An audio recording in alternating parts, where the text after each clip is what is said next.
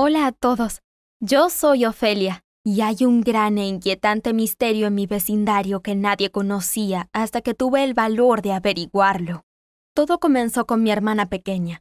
Nació prematura y estaba muy enferma, así que nos mudamos a otra ciudad donde tenían mejores médicos, a un extraño y único vecindario que tenía muchos secretos. Lo primero que notamos fue lo exageradamente amigable y feliz que era todo el mundo. Todo era hornear pasteles, pasear perros y plantar flores. Nunca habíamos visto un lugar así, así que nos sentimos paranoicos. Pero un encuentro reveló algo aún más extraño sobre este pueblo. El vecindario tenía un comité de bienvenida. Cuatro personas se presentaron cuando nos mudamos, conversaron y nos dieron juguetes a mí y a mi hermana. Luego, un hombre grande del comité pidió hablar con mi padre en privado. Así que me enviaron a mi habitación. Pero tenía demasiada curiosidad para no escuchar así que mantuve la puerta abierta y traté de captar cada palabra que intercambiaban. Al principio, el comité le dijo lo amable que es todo el mundo aquí, y lo afortunados, increíblemente afortunados que éramos. Pero había una cosa en particular, un pequeño secreto que tenían que compartir. Cada mañana, desde las cuatro hasta las cuatro y cinco, alguien o algo se paseaba por el vecindario y silbaba. En verdad el silbido no hacía nada ni lastimaba a nadie mientras no buscáramos lo que hacía el sonido. Pero el hombre enfatizó. A la gente que fue a buscar a el silbador, le cambió la suerte. Como si a ellos se les hubiera desvanecido la luz. Él les habló de un vecino en particular. El primero que vio al silbador fue el señor Woods. Él era un hombre alegre con su hijo adolescente. El señor Woods y su hijo tenían problemas para dormir, así que a menudo paseaban por las calles temprano en la mañana, hablando, jugando. Eran extraños, pero una familia feliz. Hasta que un día llegaron a la iglesia, en completo silencio. Parecía que sus almas habían dejado sus cuerpos. Después de dos semanas, el chico murió, y el señor Woods se encerró en su propia casa. Algunas ancianas que vivían cerca dijeron al comité que le preguntaron al señor Woods si había visto al silbador, y él murmuró en voz baja, Sí, lo vi. Después de esta historia, todos se despidieron, y mi padre salió a comprar a la ferretería.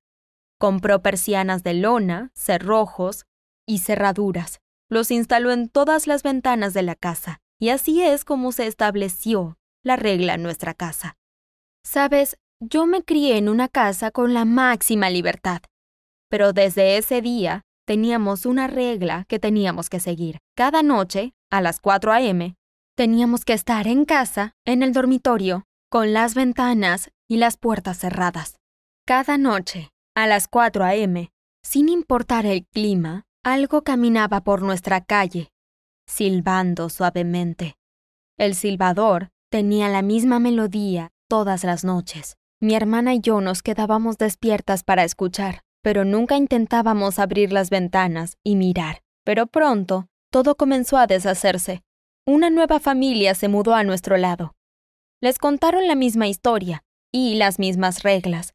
Cerraron sus persianas como nosotros. Una noche, Nuestros vecinos tuvieron que dejar la ciudad, así que dejaron a su hijo, Oscar, con nosotros. Tenía nueve años en ese entonces. Tan pronto como lo vi, supe que ese chico era un problema. Era muy enérgico y le encantaba romper las reglas. ¿Sabes quién está silbando todas las noches? Oscar nos preguntó en cuanto nos íbamos a dormir. Le dije que no sabíamos y que no deberíamos hablar de ello. Estoy seguro de que es ese tipo del comité. Parece un psicópata y está demasiado obsesionado con que nadie vea el silbador. Él dijo, sonriendo, como si ya tuviera algo planeado. Intenté distraerlo porque no quería problemas. Parecía funcionar. Jugamos videojuegos, vimos una película, pero pude ver que seguía obsesionado con lo mismo. Nos fuimos a dormir y pensé que eso era todo, que sobreviviríamos esa noche pero me despertó justo antes de las 4 a.m. Ya casi es la hora, dijo. Vi a tu padre cerrando las persianas y poniendo la llave en el cajón de la cocina. Intenté hacerle preguntas para hacer un poco de tiempo, pero a él no le importó. Oscar sonrió de la manera más amplia y loca que jamás había visto. Que pronto se iría para no volver. Sacó algo de sus bolsillos. Ya las tengo. Ya no había vuelta atrás. Llevé a mi hermana a la cama lo más lejos posible de la ventana y la abracé. No la dejé mirar. No quería mirar, pero Oscar no estaba mintiendo. Lo vi a tientas con la cerradura de una de las persianas y oí un chasquido. Más o menos al mismo tiempo, empezó el silbido. Era suave y alegre. El tiempo se sentía congelado. Todo parecía estar en cámara lenta. Las persianas empezaron a subir y yo abracé a mi hermana con fuerza, preparándome para lo peor. Oscar empezó a reírse y de repente se detuvo. Se alejó, temblando, y cerró la ventana. ¿Oscar? pregunté. Se volvió hacia mí, pálido, y gritó. Mi padre vino corriendo. Miró, papá. Miró. Dije. Mi papá trató de calmarlo. Entonces oímos un golpe en la puerta, otra vez y otra vez. No lo diré, murmuró Oscar. Mi madre entró en mi habitación y nos quedamos allí toda la noche hasta que cesaron los golpes. No queríamos ver quién tocaba la puerta o por qué. Tratamos de calmar a Oscar, pero él se había ido. A la mañana siguiente, los padres de Oscar volvieron. Recuerdo haberme despedido de él. Lo abracé muy fuerte mientras él me susurraba al oído. Fue un niño. ¿Por qué me diría eso? Sentí que este pedazo de información me iba a atormentar. Después de una semana o dos, todos se mudaron a otro lugar. Traté de olvidar que alguna vez sucedió. Nunca le dije a nadie lo que sabía. Hasta este día, un par de meses después. Andaba en bicicleta por el vecindario sola, escuchando música. Di una vuelta por el bosque, y más o menos al mismo tiempo que pasaba por la vieja casa de madera, mis auriculares se enredaron y se me cayeron de las orejas. Me detuve e intenté volver a ponérmelos cuando oí la cosa más extraña. Era sábado. Eran las nueve de la mañana. Y oí el silbido. Mi corazón se descontroló. ¿Podría ser que ahora que sabía quién era me estuviera siguiendo? Miré a mi alrededor y vi a alguien moviéndose en la casa de madera en la ventana. Mi primer pensamiento fue que podría haber alguien que me ayudara. Caminé cerca de la ventana y vi a un niño. Llevaba un sombrero, y tenía una camisa de colores y estaba encendiendo la chimenea. Tenía que ser el silbador. Pero todavía tenía tantas preguntas. ¿Por qué vivía solo?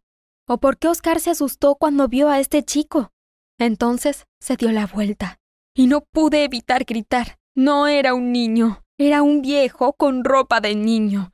Me vio y abrió la ventana. Estaba muerta de miedo. Ven aquí, dijo con calma. Y yo lo escuché. Estaba muerta de todas formas. Tú eres Ofelia, ¿verdad? preguntó el silbador, mientras me veía temblar. Asentí. Yo soy el señor Woods. Dijo que iba a responder algunas preguntas si yo tenía alguna, pero a cambio, nunca jamás podría decirle a nadie que él era el silbador del pueblo. Hablamos durante dos horas y me contó el cuento más bonito.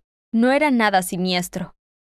Ya verás, él y su hijo solían pasear por la mañana, y cuando su hijo murió, se sintió deprimido. Era un creyente en ese entonces, pero sentía que Dios le había quitado a su hijo, así que perdió la esperanza, pero el recuerdo de su hijo lo mantuvo vivo. Decidió que iba a ser alguien en quien la gente pudiera creer, algo verdaderamente mágico y bueno.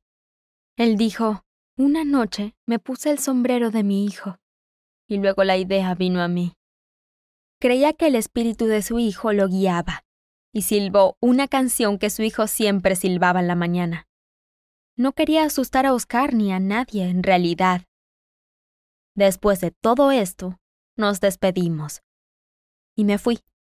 Nunca se lo dije a nadie, y él siguió silbando todas las noches.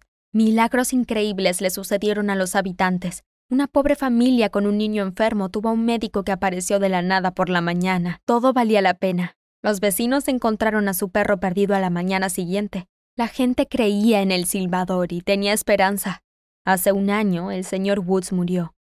Y también lo hizo el silbador. Entonces todo el mundo se dio cuenta. Pero eso solo nos inspiró a todos. Todos nos convertimos en el silbador. Mantuvimos su espíritu e idea vivos, ayudándonos siempre que sea posible. Porque realmente no necesitas magia para ayudar a la gente. Nosotros podemos hacerlo.